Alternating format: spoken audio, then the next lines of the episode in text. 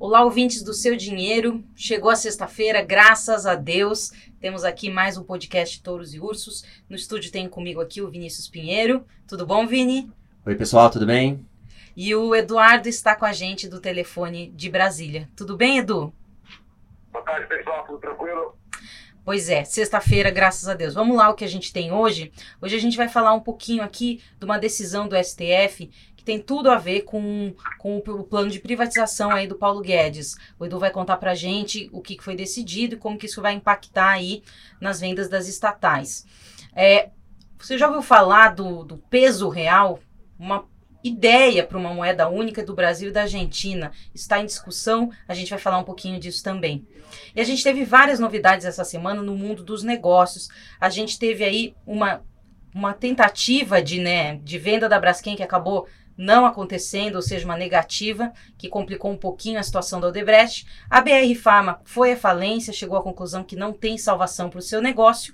E a gente teve um casamento aí grande no setor de shopping centers. Então, para começar, vou falar com o Edu. Edu, conta pra gente o que, que é essa decisão do STF, como que ela vai impactar aí no, no plano do Paulo Guedes de privatização. É, decisão importante, o Supremo levou aí dois dias para concluir o julgamento, eu acompanhei os dois dias, aqueles maravilhosos votos da opção inteligíveis da prisão. Ponto interessante da sessão foi ontem, que eles não estavam conseguindo se entender, que cada ministro votava para um jeito e havia uma divergência aqui e ali. E importa para nós é que, no fim, eles chegaram a um voto de consenso, a um voto médio, que tem o seguinte enunciado. É, a, a venda de empresas estatais exige autorização legislativo. Então, se você quiser vender uma empresa estatal, tem que ter algum diploma legal falando que está autorizado a vender a empresa estatal. Segunda parte da decisão, que é que afetou diretamente a Petrobras, que vinha com o negócio ali travado da, da TAG, é que a venda de subsidiárias e controladas pode ser feita sem a necessidade desse diploma legal. Foi uma vitória do governo, né, Edu? Desculpa, Vinícius, está aqui? Foi uma vitória do governo, né? foi no, uma vitória do governo do entendimento da ponte com relação também um pouco de qual é a função do Estado dentro do papel da economia. Né? Um debate mais interessante que ocorreu ali entre os ministros é, do STF era com relação à a, a legislação falar o seguinte, o Estado, quando quiser intervir no domínio econômico, vai ter que criar uma lei, porque essa é a exceção. Né? A linha mestra da Constituição brasileira diz que a atividade econômica é livre e de iniciativa e que o Estado só vai intervir em dois casos: segurança nacional e um outro caso que é de pleno interesse da sociedade. Então, você tem uma discussão ali que é o seguinte: o ministro Barroso falou isso muito bem, né? o Estado foi tomando uma proporção muito grande né? e agora ele tem que voltar um pouquinho do limite. O Barroso deu muito mais liberado de todos, ele falou que ele não precisava de lei para vender nada.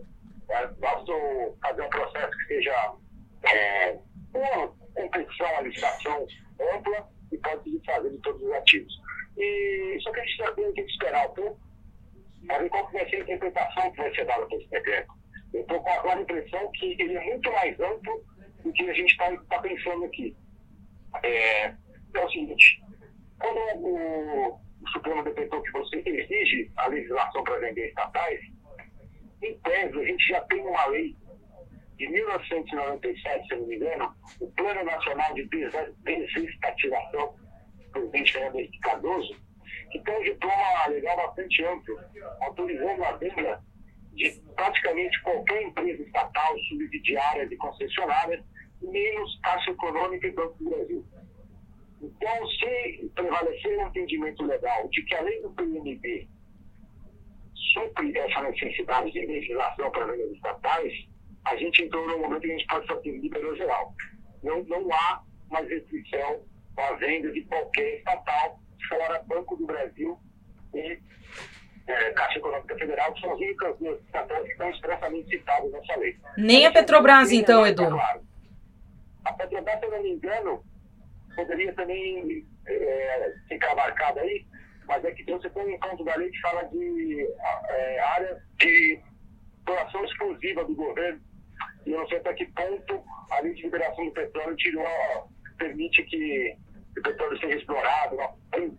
é um pouco mais, mais complexa a questão da Petrobras. Mas é, a própria lei do PND fala uma outra coisa. Para facilitar qualquer processo de privatização, desestatização, de investimento, é preciso que as empresas sejam fatiadas em subsidiárias e, e outras partes. Entendeu? Então você pode pegar uma empresão a Petrobras e manchando ali conforme as diversas áreas que ela atua e fazer a venda. Então, é, a decisão com relação à interpretação legal a esse espaço que a, que a lei abre, eu acho que vai ser o, o próximo passo mais relevante.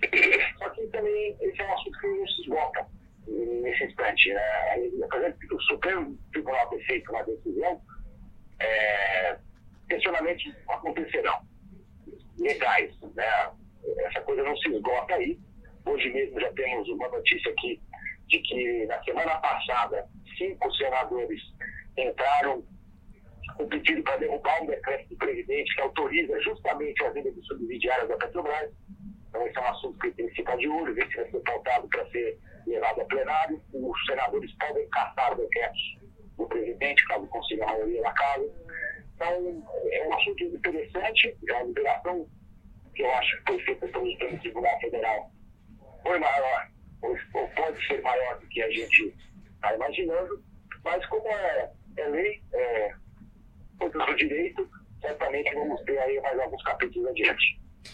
só para lembrar para quem está ouvindo a gente, esse assunto ele vai impactar diretamente aí nas ações da, da Petrobras e das outras estatais, né? A gente sabe que ah, para o mercado, ah, cada vez que existe uma decisão que não favorece a privatização e a venda de subsidiárias, ela é ruim para o papel.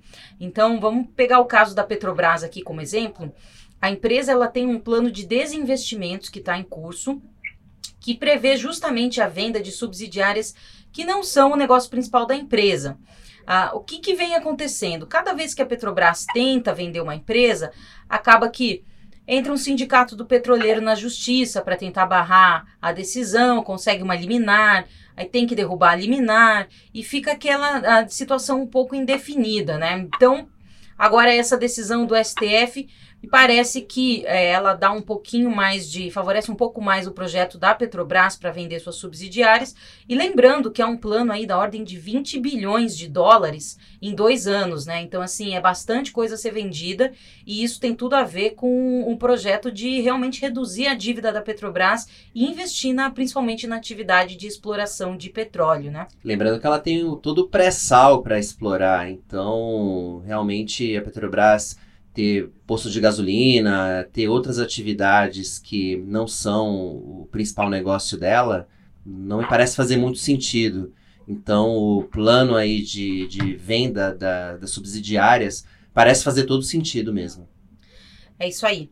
Bom, Edu, agora vamos falar um pouquinho do tal do peso real, né? Acho que todos nós fomos surpreendidos com essa notícia de que poderia existir uma moeda comum no Mercosul que seria o peso real. Até a gente achou que era brincadeira, mas pelo jeito não é piada, né? Como é que foi isso? Pois é, tomei um susto ontem à noite quando eu vi receber uma, uma mensagem do Banco Central para os jornalistas falando que não tem nenhuma plano de união monetária com a Argentina. Falei, meu Deus, que loucura é essa? Eu fui atrás e, de fato, o presidente e o ministro Paulo Guedes tocaram o assunto numa reunião com empresários argentinos, voltaram a falar do tema no outro dia, que a ideia é uma ideia, uma coisa para o futuro, aquela coisa que você fala para a plateia, para tentar mostrar alguma coisa, passar uma mensagem que é ter uma moeda é, única na região. É, aí depois, eu pesquisar mais um pouco, descobri que esse, essa ideia de uma moeda única para o sul do país é do Paulo Guedes, é uma coisa que ele defende, que ele acha que no futuro nós vamos ter teríamos blocos de moedas, cada vez menos moedas, seria uma forma de fortalecer a América Latina como bloco para negociações comerciais, polo monetário, esse tipo de coisa. Mas é uma coisa que funciona muito como plano das ideias, né? fazer a integração é, monetária requer uma série de pré-requisitos, o principal deles é o fiscal, né? Você imagina o Brasil com déficit fiscal, déficit primário, é, a Argentina indo para o buraco, também de um jeito assim, assustador, mas você vai ter moeda única. Só se fosse para o preço morrer, morrer afogado, morrer abraçado. Né? De qualquer maneira, Edu, lá na Argentina o pessoal tá levando a sério essa história, né? Pois é, na Argentina o pessoal leva a sério porque eles estão afundando. Como falou um amigo meu aqui, é uma boia, né? Eles estão querendo procurando qualquer boia para se segurar. E outro ponto relevante que a gente tem que levar em consideração aqui, Maurício Marca, presidente argentino, está concorrendo à reeleição. E está atrás na pesquisa. E o, o Bolsonaro já, já declarou isso várias vezes, que ele está torcendo para que o Marta entregue, porque ele, ele não quer a Cristina Kirchner, que volta ao, ao comando do país.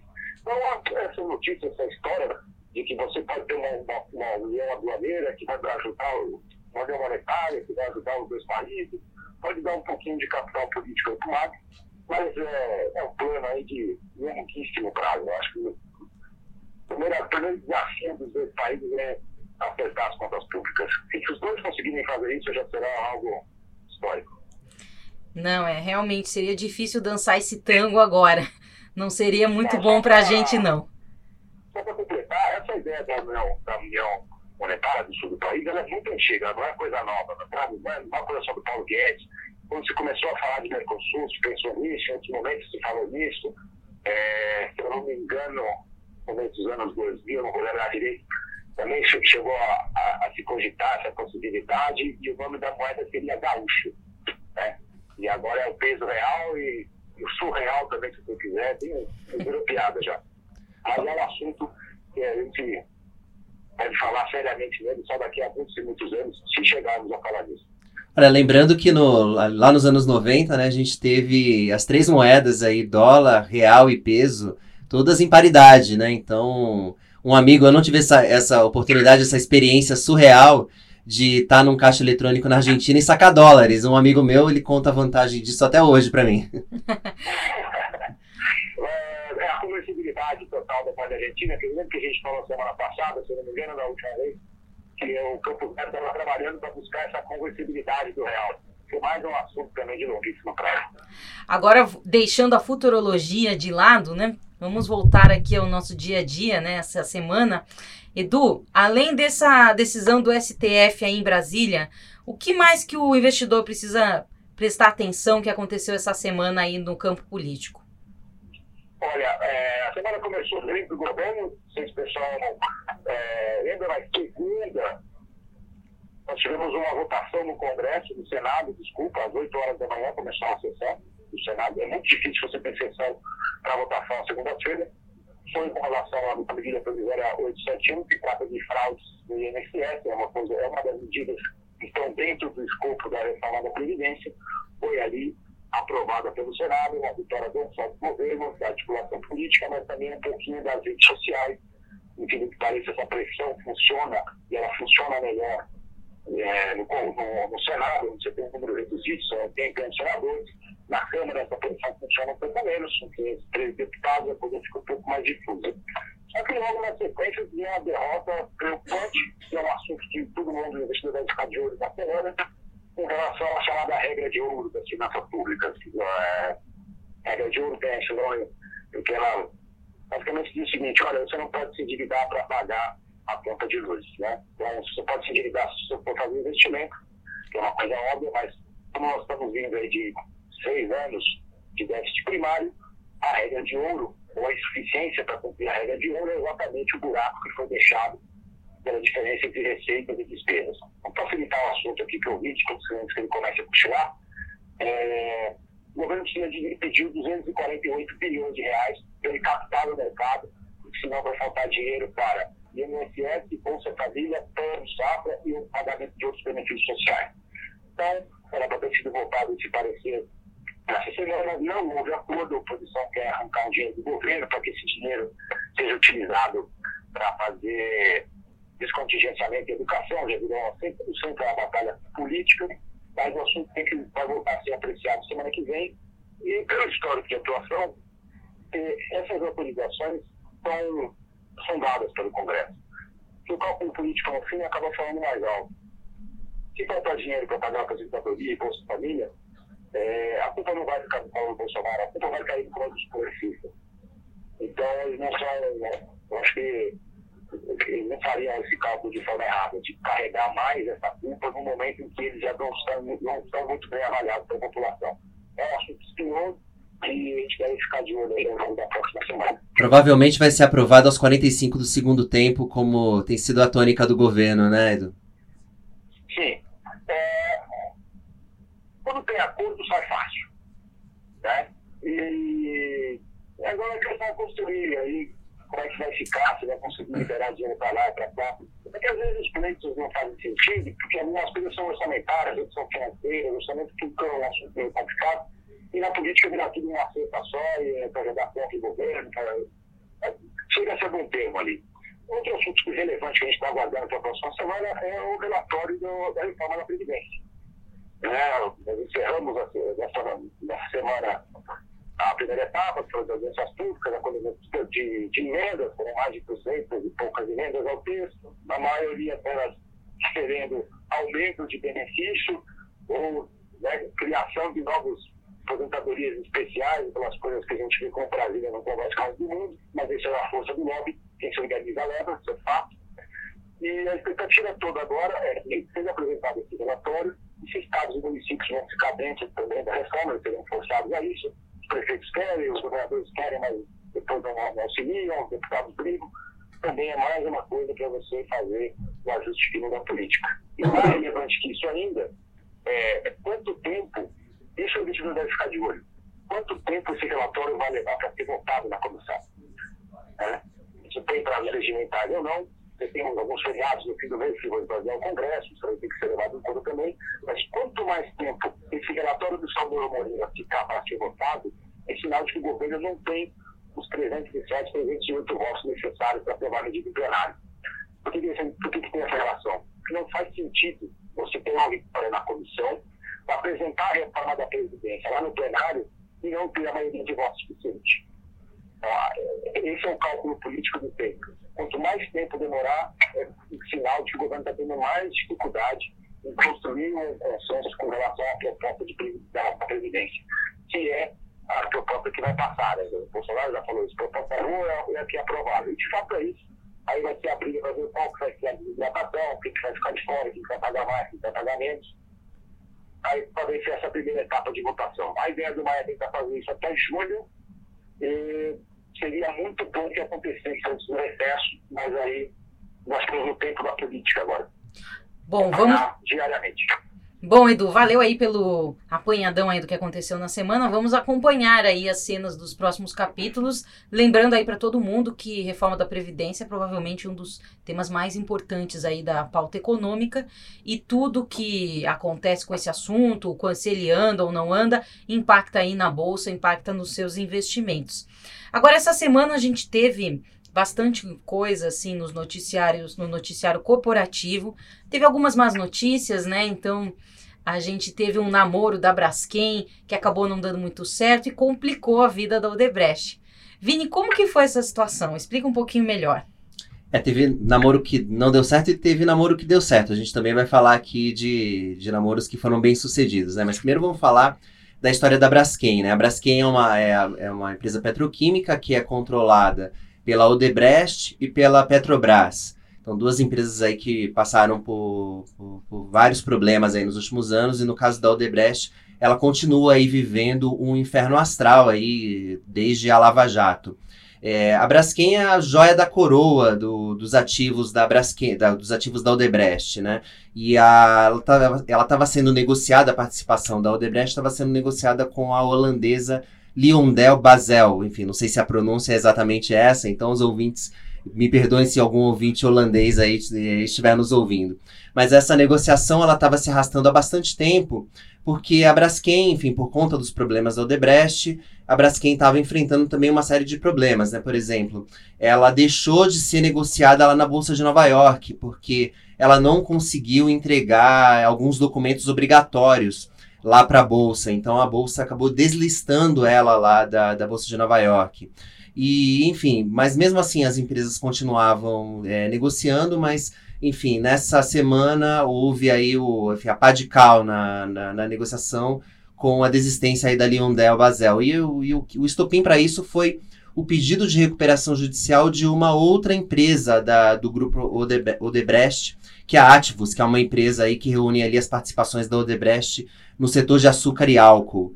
Então ficou muito arriscado para a empresa holandesa comprar a participação da, da Odebrecht na Braskem, porque as ações da Braskem, a, a Odebrecht já colocou é, como garantia de empréstimos para bancos. Então imagina, Marina, eu vou comprar algo de você e no dia seguinte um banco diz não, mas espera aí, ela, a Marina já tinha me dado é, essa sua, isso que ela te vendeu, ela já te deu em garantia, então não faz muito sentido. É só fazendo um paralelo aí com a sua vida pessoal, é que nem comprar apartamento, né? Ninguém quer comprar aquele apartamento enrolado que tem problema, que pode ser que você entre numa roubada depois, né? Mais ou menos isso que aconteceu aí. Uhum. É, e a consequência disso agora é para o próprio grupo Debrecht. Existe aí a grande aposta é que o Debrecht vai entrar com um pedido de recuperação judicial, o que seria muito ruim para os bancos, que têm muitos empréstimos com a empresa e eles vinham rolando, né, desde a Lava Jato, com a expectativa de que a empresa conseguisse vender ativos e com isso pudesse pagar os empréstimos e continuar sobrevivendo. Também havia uma expectativa de que as obras de infraestrutura voltassem e que a Odebrecht, depois de assinar os acordos de leniência, pudesse voltar a competir nas licitações e pudesse voltar a ter receita, né? Enfim, até a gente durante a semana, né, Marina, a gente conversou bastante sobre isso e a gente fez até um paralelo com a situação da JBS, porque a JBS, enfim, apesar de todos os problemas que ela teve ali a partir do Joesley Day, ela continuou gerando caixa, porque ela continuou produzindo, continuou vendendo os produtos dela no supermercado, o que não foi o caso da, da Odebrecht. É, e, mais do que isso, né, Vinícius? Primeiro, tem duas questões aí que tornam a, a, situação um pouco diferente. Primeiro, a natureza do negócio, né? A JBS é um frigorífico. Então, ela vende lá seu frango, é, seu, seu o, o, bife, você vai lá e compra no supermercado. A Odebrecht é uma construtora. Então, é, é uma carteira de obras, né? Então, você tem, sei lá, uma obra de três anos com, com uma carteira de recebíveis, que você vai, é, vai pingando dinheiro aí na sua conta, mas você tem que plantar para frente, né? Então, é, se você não tiver uma obra contratada, quando acabar de receber essas primeiras aqui, você realmente vai ficar sem caixa. E, a, e o que aconteceu foi justamente isso, né? O Odebrecht não conseguiu renovar sua carteira, teve que demitir muita gente. Então, esse foi um problema da questão da natureza do negócio. Agora, não podemos deixar de falar que teve também uma questão aí de estratégia de grupo e gestão.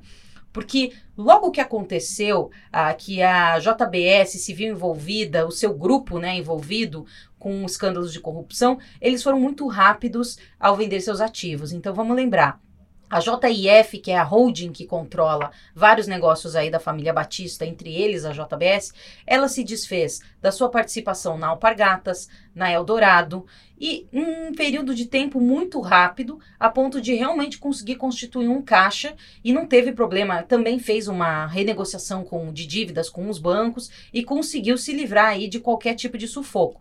A Odebrecht vem enfrentando a crise há muito mais tempo e ela tinha essa joia da coroa aí que a gente falou, que era a Braskem, além de outros ativos. Poderia ter sido um pouco mais agressiva na sua venda de ativos e não estaria certamente numa situação que está agora. Exatamente. E isso, na conversa com os banqueiros é, que eu tenho, essa é justamente a reclamação que eles têm com relação ao Debrecht. É a falta de agilidade que muitos, enfim, têm, que foi até um pouco proposital na venda desses ativos. Você quer acrescentar algo, Edu? Eu quero, eu quero botar um outro ponto. A gente está avaliando, claro, do ponto de vista dos investimentos dos negócios, mas a diferença JBS e o Debrecht é simples. De um outro ponto de vista, acabou o dinheiro do governo é isso. O Odebrecht sobrevivia de fazer obra, e muita obra superfaturada, obra que não ia dar retorno nunca, obra no Brasil, obra fora, obra com dinheiro do BNDES. Acabou, acabou o dinheiro, acabaram as obras, a crise acabou com as grandes obras do país também. Então, ele não tinha como ela sobreviver. E, é um absurdo agora, falando mais como cidadão do que como jornalista, que uma empresa dessa continue com os controladores, tanto a Odebrecht quanto a JBS, depois que foi revelado pelos, pelos escândalos de corrupção. Essa empresa teria que ter, certamente, as famílias teriam que ter sido expurgadas até o último centavo. Né? Não quer ficar na cadeia, não vai ficar com um centavo no bolso, que é um absurdo. Um absurdo o que foi feito e as famílias continuarem ricas, continuarem com as maiores empresas do país. Mas vamos voltar para os investimentos aqui. Não, mas existem até algumas propostas nesse sentido, né? Mas nunca, elas nunca avançaram no Congresso, né? De realmente empresas envolvidas em corrupção que o, que o governo, inclusive, que os controladores pagassem com a própria empresa, né? Enfim, o que a gente tem hoje é que as, as empresas fecham um acordo de leniência e elas pagam, enfim, alguma, algum valor correspondente a, ao dano que ela cometeu e tudo mais, mas fica sempre aquela sensação de impunidade. Agora tem uma questão aí, né? A gente tem, óbvio, a Odebrecht, a Odebrecht ela não é uma empresa de capital aberto, mas a Braskem é. Então, no dia que a gente teve a negativa do da que, que, que o grupo holandês desistiu de comprar a empresa, a ação desabou, chegou a cair ali 17% num dia. Foi assim um show de horrores para o acionista, para quem comprou a empresa e estava realmente acreditando aí no negócio. Então, assim, é, minha leitura disso. É óbvio que quando você tem um controlador numa situação ruim, como é o caso da, do grupo Odebrecht, você tem a Braskem, que é uma empresa que está como garantia de banco, que pode eventualmente não ser vendida por conta disso, ou ser vendida muito barato, tudo isso desvaloriza o papel, né? Então é uma situação muito ruim para o investidor que, que realmente apostou nesse negócio. É, vale dizer só que a Braskem é uma ótima empresa, então não é à toa que os holandeses é, estavam interessados, né? infelizmente. Sim, do ponto de vista de negócio, claramente, ela tem um, uma indústria petroquímica que é super forte, uma cadeia de valor enorme, mas realmente ela está com esse problema aí relacionado aos controladores, né, que acaba respingando no papel da empresa invariavelmente. Agora, Vini, falando aí do, do abraço dos afogados, tem uma história também que acabou muito mal essa semana, é, que foi o caso da Brasil Pharma, né? Eles já estavam em recuperação judicial, não conseguiram se recuperar e os próprios é, executivos é, chegaram à conclusão que não tem jeito para essa empresa e daí que pediram, entraram com o pedido de falência. É o fim de um conto de fadas. É verdade. A gente estava falando da Braskem, que no fim do dia é uma boa empresa. Não é o caso da, da Brasil Pharma e me arrisco dizer que nunca foi.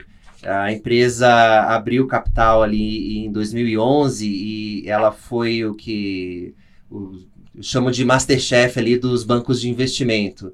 Eles juntaram ali, isso foi bastante comum ali na década passada, é, você juntar os bancos, né, juntavam várias empresas de um mesmo setor empresas que muitas vezes não tinham nada a ver umas com as outras, elas só atuavam no mesmo segmento, então elas ganhavam ali uma, uma musculatura, né? Simplesmente por, quando você junta 10 empresas de um mesmo setor, elas vão ter 10 vezes mais de receita, enfim, do que uma só.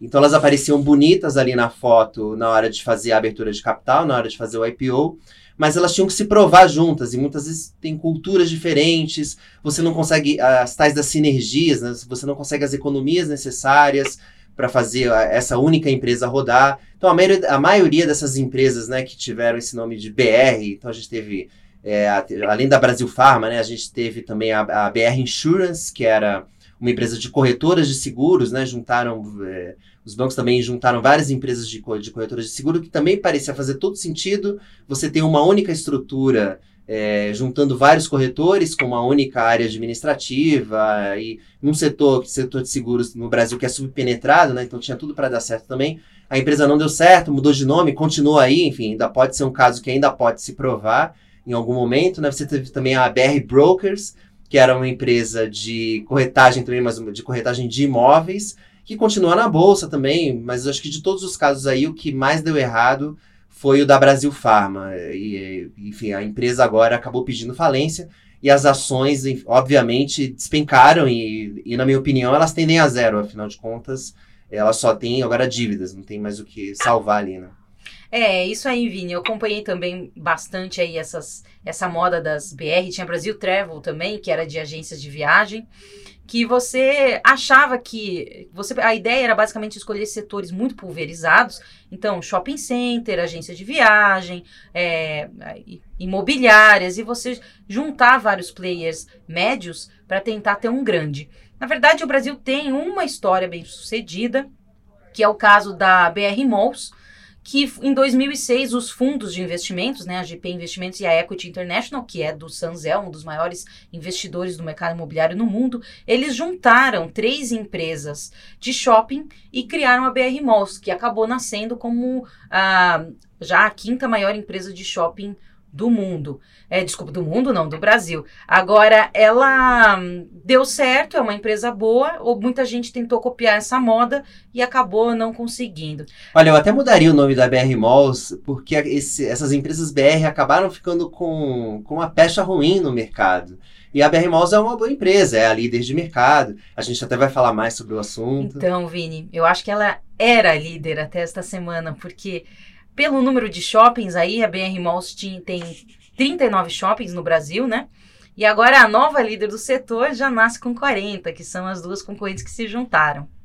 É verdade. É, também um namoro, esse, esse foi um namoro longo, assim como foi o da Braskem com, com, a, com a holandesa, ali Lionel Basel, mas esse foi bem sucedido, né? Aparentemente vai acabar em casamento, né? Que é a Allianz com a Sonai Sierra Brasil. São duas administradoras de shopping. E ontem à noite eu estava quase fechando ali, né? Eu mando a newsletter da noite para os leitores do Seu Dinheiro todas as noites.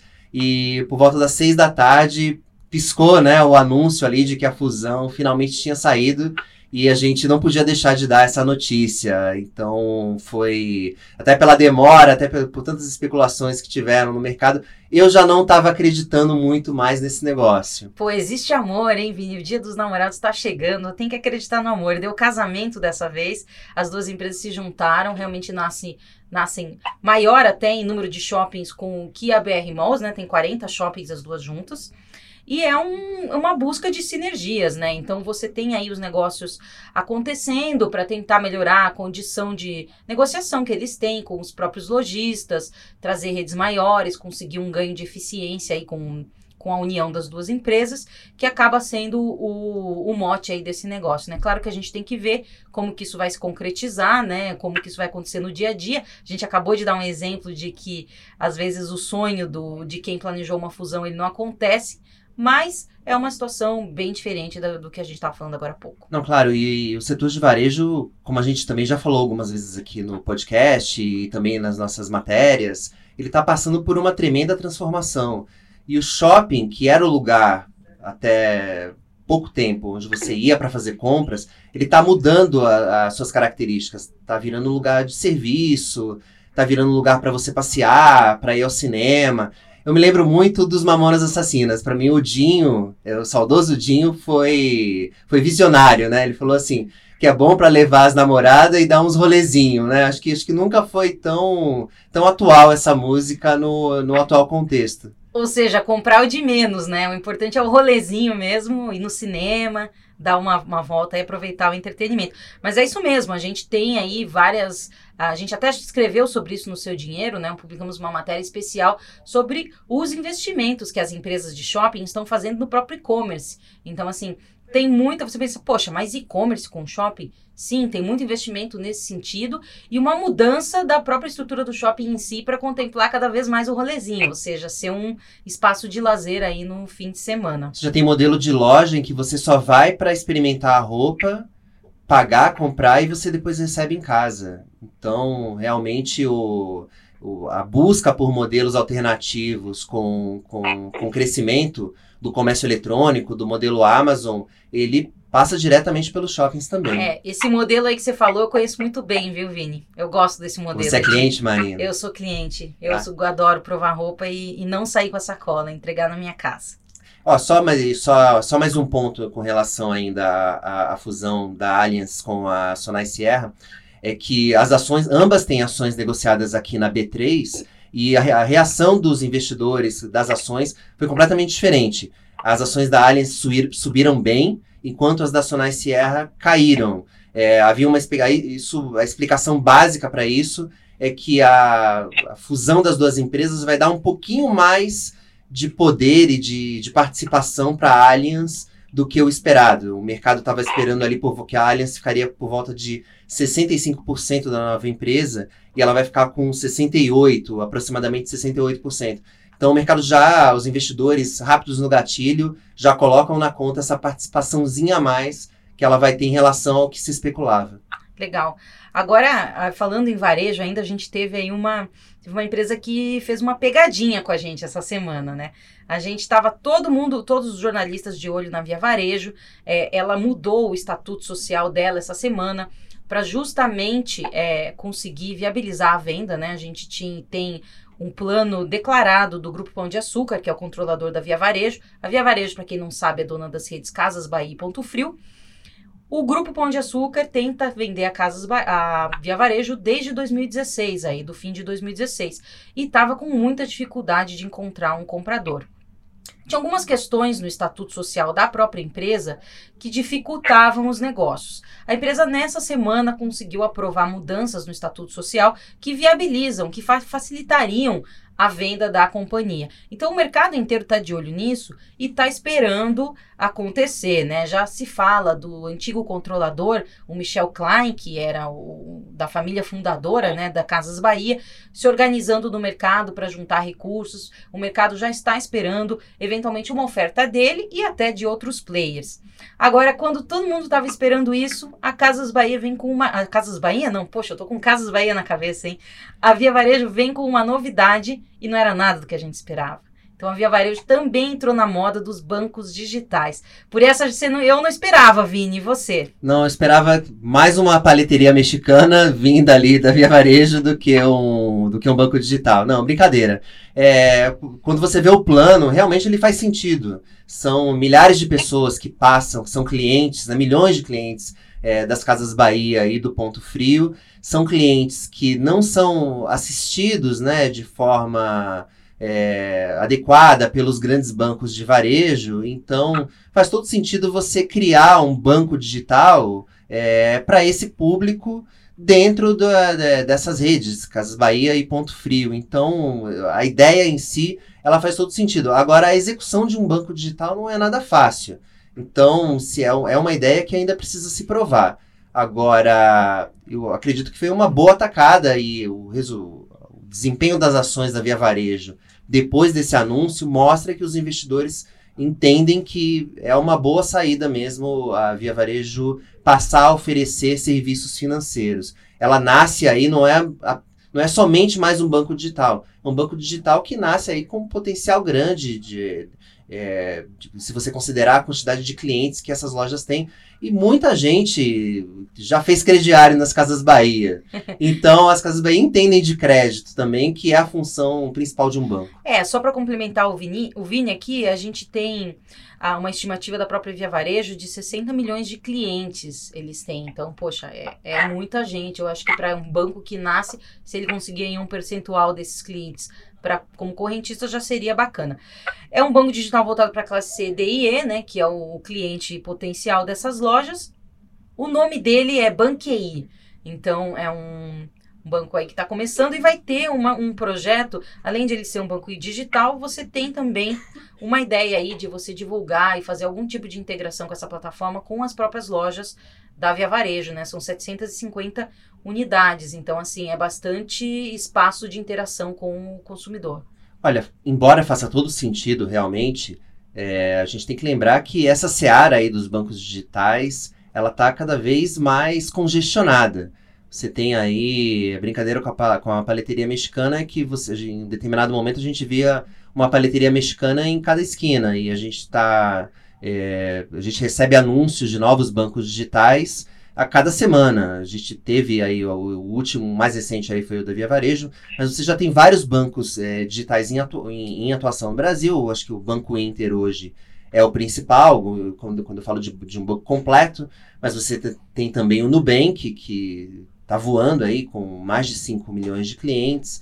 Você tem o próprio Banco Pan, né, que a gente viu um rally nas ações aí no, nas últimas semanas, justamente porque anunciou um plano de criação de um banco digital também. E o PAN também já vem com uma musculatura de já atuar no crédito para essa faixa de público e tem dois sócios muito fortes por trás, que é a Caixa Econômica Federal e o BTG Pactual. Então, assim, a competição não vai ser nada fácil para a Via Varejo. É, realmente está na moda, assim, não só o banco, como a conta digital, né? Porque você vê aí casos de qualquer uh, serviço que tem um, algum sistema de pagamento incluído, a gente tem um caso, por exemplo, do aplicativo de patinete que já anunciou ter a intenção de ter uma conta digital. A gente tem serviços de delivery que tem sim um sistema digital. E claro, é, são que existem cases que, que, nas, que de grandes indústrias de pagamento que nasceram atreladas a, ao próprio varejo, por exemplo, é o caso do Mercado Pago, que nasceu a partir aí do, do sistema do como uma solução de pagamentos para o Mercado Livre e hoje se tornou praticamente um, uma coisa própria ali que tem é, vários, vários um business plan que dá conta do recado sozinho. Sim, sim. As transações que já são feitas pelo Mercado Pago fora do Mercado Livre já, já são maiores né, do que as que são feitas dentro do site. E além de tudo isso, além de toda essa concorrência que já existe, é, a gente ainda não pode se esquecer que paira aí uma eterna ameaça das grandes empresas de tecnologia, como Facebook e Google e a própria Amazon, de entrarem nesse mercado. Eu acho que essa aí é a grande ameaça e seria aí a rasa quarteirão, né, Marina? Ah, com certeza. Se a gente olhar o exemplo chinês, né, o WeChat, a gente tem o que é o WhatsApp mais utilizado, né, o, equivalente ao nosso WhatsApp chinês. Ele tem um sistema de pagamentos integrado. Hoje a gente não tem isso no WhatsApp. Mas quem disse que não vamos ter? Quem de nós não usa o WhatsApp? Então, assim, enquanto você tem aí vários sistemas, vários aplicativos torcendo para o cliente entrar, para você acessar, você tem vários aplicativos que você já acessa hoje no dia a dia, mas ainda não tem esse serviço. Ainda, né? Vamos ver como que o mercado vai evoluir. Isso sem falar nos grandes bancos, que também não estão parados, estão olhando. E não é à toa que eles chegaram onde, onde eles estão.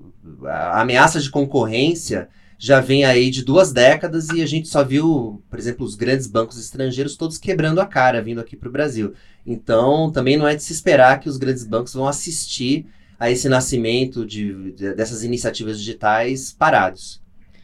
Uh, Vini, só um pitaco aí nessa história dos grandes bancos. Os cinco maiores bancos do país têm 85%, se eu não me engano, de todas as operações de crédito. Banco do Brasil e Caixa fazem 50% de todo o crédito da pessoa física. Então você vai poder ter uma enxurrada de banco entrando no mercado, que é sempre bom para nós consumidores, e esses caras vão continuar ainda muito grandes. Né? Então é. E é o que você falou, eles não estão parados, eles estão correndo. Então vai ser um movimento interessante a gente observar nos próximos anos. Interessante que esse movimento resulte em tarifas menores, já está acontecendo, e em breve, ou quanto é, taxas de juros menores também para toda a população. Ah, com certeza. Eu que cubro, cubro bancos há tanto tempo, é, ver novidades, ver novos é, players entrando no mercado e competindo com esses bancões é sensacional. Eu adoro dar esse tipo de notícia. É, tem que. É, realmente está sendo bem agitado aqui para todos nós. Agora, finalmente chegou a sexta-feira. Vou pedir para Edu aproveitar hoje, o Vitor não pôde estar aqui com a gente, pedir para Edu dar um resumo dos mercados nessa semana, como que fechou a bolsa o dólar. Foi bom para o investidor? Dá um, dá um resuminho aí, Edu. Bom, vamos lá. Semana, é, primeira semana de junho começou positiva para a bolsa. A bolsa teve uma alta semanal aí de 0,82% está na linha dos 97.800 pontos. Tivemos um dia ruim essa semana, na quarta-feira, quando surgiu aí uma história de que o governo poderia mudar a regra do teto de, de gasto, depois foi desmentido, recuperamos outros dias, mas não fomos tão bem com os nossos pares externos. Está movimentando o mercado externo, tem a possibilidade de corte de juros pelo Federal Reserve, Banco Central Americano. Terça-feira, o presidente Jerome Powell declarou abertamente que dependendo do que os resultados da guerra comercial, o Fed está pronto a atuar, era tudo que o mercado queria. E é, ajudando ainda todas as notícias econômicas dos Estados Unidos, principalmente criação de empregos, né, abaixo do previsto, parece um contrassenso, mas quando piora o emprego, melhora a bolsa, porque você tem essa expectativa de injeção de recursos pelo Fed, e os mercados americanos tiveram a melhor semana do ano, o Dow Jones, que é o principal, subiu aí quase 5% na semana é, mercado de câmbio, o dólar conseguiu, segue aí ladeira abaixo, completando, salvo engano, a terceira semana consecutiva de queda. O pessoal lembra, teve lá perto de 3,10, 3,12, testou o nível de liberalismo de todo mundo, todo mundo chamando o Banco Central naquele desespero. Melhorou a política aqui em Brasília, melhorou o cenário lá fora, o comprado foi apertado, como a gente fala, que estava apostando no alto do dólar, teve que abrir a mão e hoje o dólar fechou negociado a 3,87, acumulando uma queda de 1,24% na semana. Beleza, então. Obrigada, Edu. Obrigada a todos os ouvintes do Seu Dinheiro. Sexta-feira que vem a gente está aqui de novo. Obrigado, gente. Tchau, tchau. Até a próxima.